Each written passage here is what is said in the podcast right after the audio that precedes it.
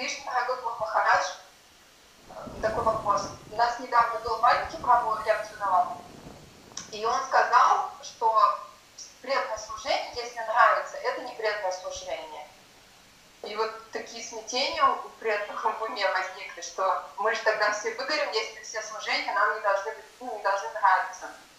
То есть через аскезу только можно заниматься преданным служением.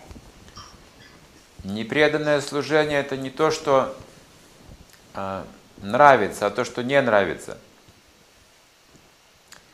Если вам не нравится, то это не преданное служение.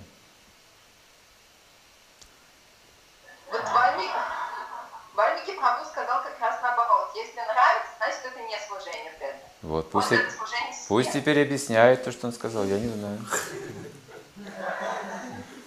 Может быть, имелось в виду э, то, что когда мы привязаны к чему-то, какому-то материальному вкусу деятельности, тогда это справедливо, да. Но преданное служение всегда нравится. Если человек преданный, то чем бы он ни занимался, каким бы видом служения ни занимался, ему всегда это будет нравиться. Потому что он это делает из любви к Кришне. А Например, случае? например, вам нравится петь киртан или не нравится петь киртан? Нравится или нет петь киртан?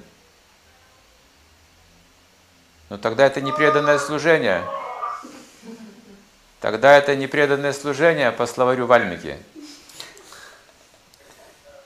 Вот, значит, он что-то имел в виду другое, спросите его еще раз. А просад нравится есть? Ну тогда какое же это служение преданное? По словарю Вальмики не совпадает.